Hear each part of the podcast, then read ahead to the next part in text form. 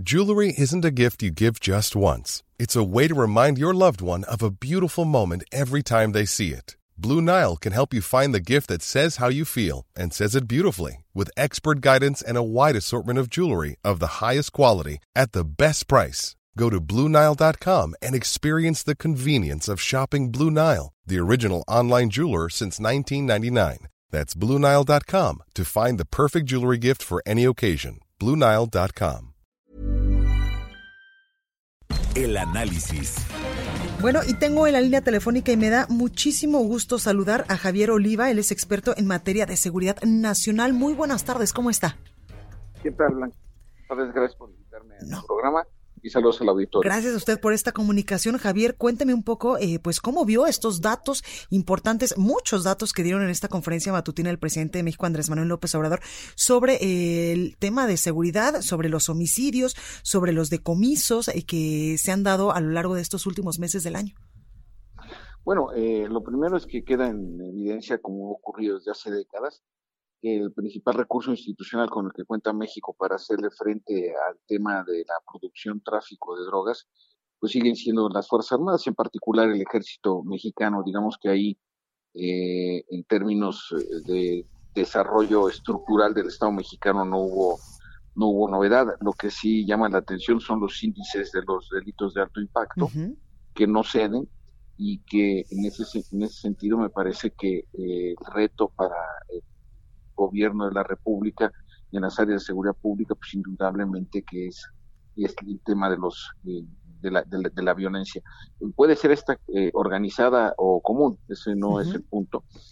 Incluso de acuerdo a los estudios, las estadísticas que trimestralmente presenta el INEGI, eh, pues el 90% de los delitos que se dan en el país son eh, delitos del fuego común, es decir, asalto a mano armada, robo en transporte público, robo de automóvil, y solamente el 10% corresponde a los delitos del fuego federal que están vinculados, no todos, pero la mayor parte, desde luego, a las actividades del crimen organizado. Claro. Entonces, el foco, el foco tiene que estar, me parece, puede ser un tanto anticlimático lo que voy a decir, pero el foco tiene que estar dedicado a lo que está lastimando al ciudadano común cuando va a la escuela, regresa al trabajo, al mercado, en fin, en sus actividades cotidianas, me parece que ahí es donde está el principal reto, de acuerdo a las cifras que hoy escuchamos en la mañana. Exactamente, Javier. Y también en esta radiografía que nos presentaba el secretario de Seguridad y Protección Ciudadana, Alfonso Durazo, pues hay varios estados del país que normalmente no estaban en el foco rojo de eh, los temas en materia de inseguridad, como por ejemplo, pues Guanajuato, Baja California, Estado de México y Jalisco y también Chihuahua, pues siempre han estado eh, pues con estos problemas. Pero por ejemplo, Guanajuato, quien hoy en estos momentos lidera el tema de los homicidios, no estaba hace muchos años en el radar. Así es, lo que pasa es que es, es, una, es una paradoja, Blanca, y es importante que el auditorio lo sepa.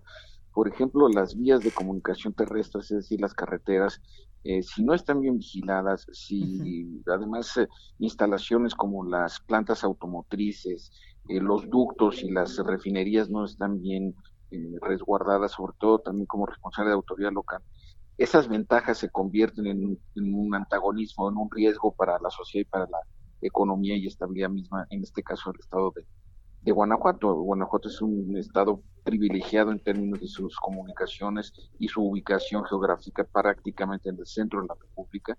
Entonces esto, eh, pues lamentablemente, de cuando no se administra de manera eh, eficiente, pues eh, se convierte en una desventaja.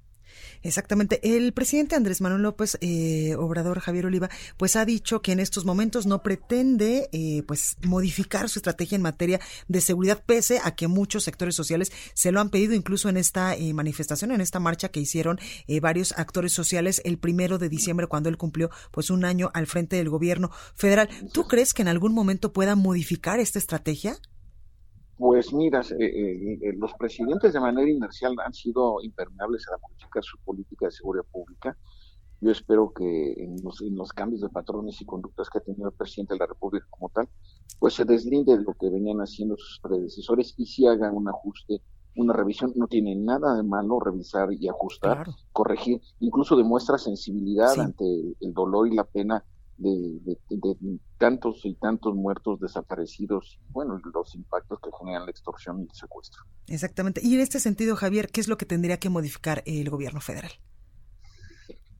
Bueno, pues para empezar tendría que construir una, una eh, estrategia integral en donde convergen el poder legislativo y el poder judicial y entre otras medidas crear y fortalecer las policías locales. No me parece que ahí es la clave fundamental para el restablecimiento del Estado de Derecho.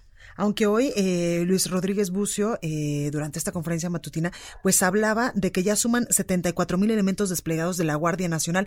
¿Estos elementos estarían eh, funcionando de manera eficiente, por ejemplo, a lo largo de los próximos meses, de los próximos años? Sí, la Guardia Nacional está dando buenos resultados. pero indudablemente requiere de la concurrencia de, la, de las policías locales y estatales, porque de otra manera, pues, eh, no, no, no es suficiente el personal ni el despliegue que se ha realizado hasta ahora. Eh, digamos, la expectativa es muy alta sobre la Guardia Nacional, pero se necesita la concurrencia de la, de la autoridad civil sin duda alguna. Claro, y también que los gobernadores pues asistan a estas eh, mesas, a estas reuniones en materia de seguridad, que hoy también el presidente pues balconeaba a algunos que ni siquiera van. Pues yo, no sé si eso sea necesariamente lo, eficiente. y yo creo que ahí no, digo, es una parte, pero no es ni siquiera lo, esencial desde mi punto de vista. Pues ahí lo tenemos, Javier Oliva, experto en materia de seguridad nacional. Gracias por esta comunicación y por el análisis de estos datos que daba hoy el presidente Andrés Manuel López Obrador con su equipo en materia de seguridad. De acuerdo, estoy pendiente. Gracias, qué amable. Hasta pues, luego. Ahí lo tenemos. Bueno, hasta aquí este espacio informativo. Yo soy Blanca Becerril, esto fue República H. Yo lo espero el día de mañana con toda la información en punto de las 12 del día. Y mientras tanto, yo lo dejo con la nota amable de este martes. Hoy vaya usted a la segunda posada de esta temporada. Cuídese mucho, por favor, y que esté muy bien. Yo lo espero a las 12. Cuídese.